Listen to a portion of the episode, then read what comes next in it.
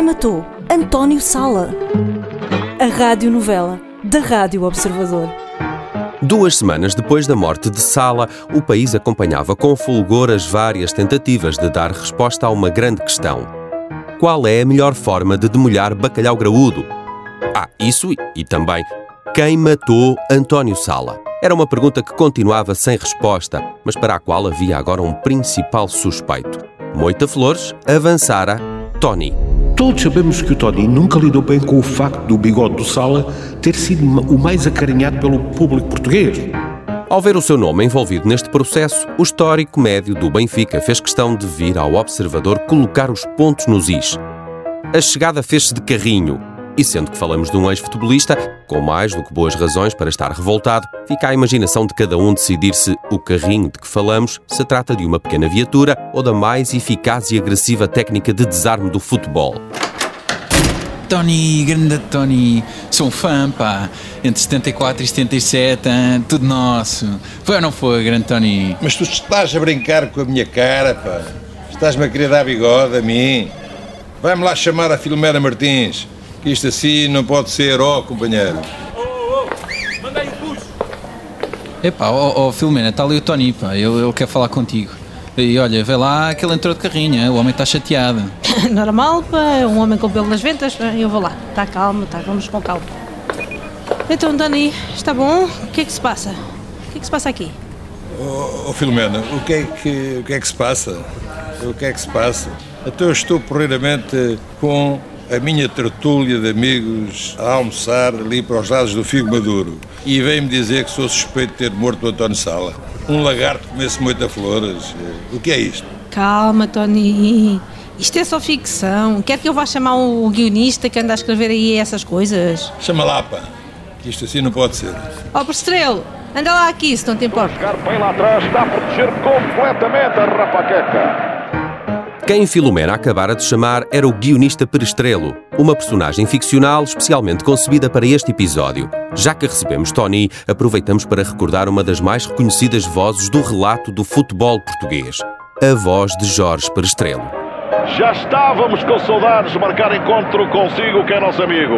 Mangas arregaçadas, aí está o Tony, rola a bola. Está cá o Tony, é dia de festa. E Tony, diga-me, Tony, no que é que lhe posso ser útil? Olha, olha agora este armado em Jorge Estrelo. Esse homem não se repete. Deixa-te lá disso, companheiro, e diz-me cá uma coisa. Foste tu que escreveste o último episódio? Pois sim, senhor, Tony. Fui eu que escrevi. Fui eu que fiz do facto do Tony ser proprietário de um farfalho do bigode um motivo mais do que suficiente para que exista a suspeita de que foi Tony entrar na casa de banho com uma moca de Rio Maior e a bater forte na rapaqueca do António Sala. Ele subiu mas quando a bola bate lá no cucuruto, ele já está na descida. Ou a imitação barata do Brestrelo. Ou tu arranjas formas de limpar o bom nome disto, que eu nem sequer estava aqui quando mataram o pobre do homem, ou a gente tem problemas. Não podes usar o meu nome só porque eu tenho bigode e tu não sabias o que escrever a seguir. O que é que é isso, oh meu? Calma, Tony. Nesta casa não há jornalistas iranianos, Tony. Tanta animosidade para quê, Tony? Oh, Filomena, estou a 3 segundos fazer o mata-leão a este companheiro. Calma, Tony.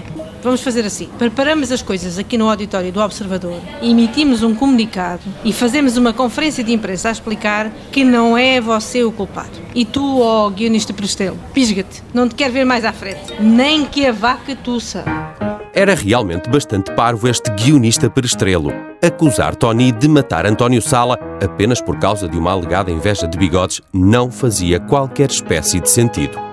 Tal energúmeno era este homem que, como dizia Jorge Perestrelo, até a própria mãe o deve querer deserdar. Até a própria mãe o deve querer deserdar. Mas adiante, era tempo de limpar o nome de Tony. Depois de enviada a nota a todas as redações, o país aguardava expectante a conferência de imprensa de absolvição do treinador.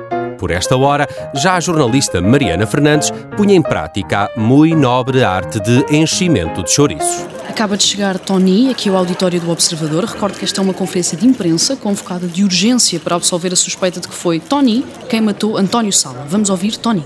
Bom dia a todos. Eu, por mim, não estava aqui, mas visto que houve para aí um palerma que achou por bem escrever um guião que eu sou o autor do crime sobre António Sala, acho que está na hora de deixar aqui clarinho como a água, não fui eu. Não fui eu quem matou o António Sala. Visto que o Tony já deixou bem clara a sua posição, seguimos agora para as perguntas. Bom dia, Tony, em direto para a Rádio Observador.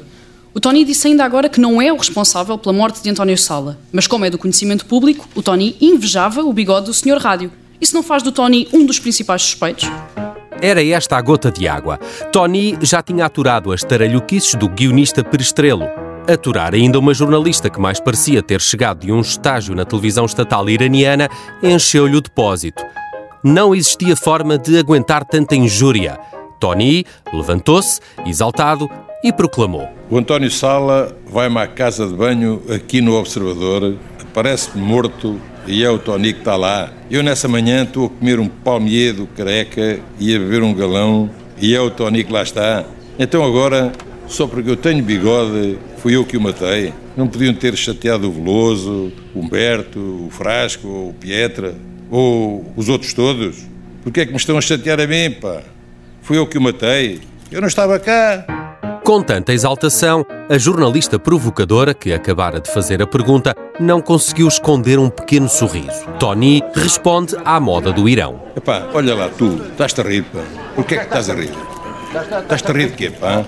Estás aqui, que idade é que tens para estar aqui? A esta hora já devias estar a dormir. Pá, tu também sabes que estás aqui, pá. A sinceridade da resposta de Tony e também a sua exaltação tornaram evidente que o antigo futebolista estava inocente. Se por si só isto não bastar, a produção do Observador entrou em contacto com a pastelaria onde Tony disse ter estado a tomar o pequeno almoço na manhã em que foi morto António Sala e que nos confirmou que o treinador por lá tinha estado. Mas se Tony estava inocente, quem matou António Sala? Vamos tentar descobrir no próximo episódio. Até lá. Espero que tenham gostado do, do jogo de hoje. Quem matou António Sala? A radionovela da Rádio Observador. Participaram neste episódio por esta ordem: Diogo Lopes, Tony, Filomena Martins, Vicente Figueira e Mariana Fernandes.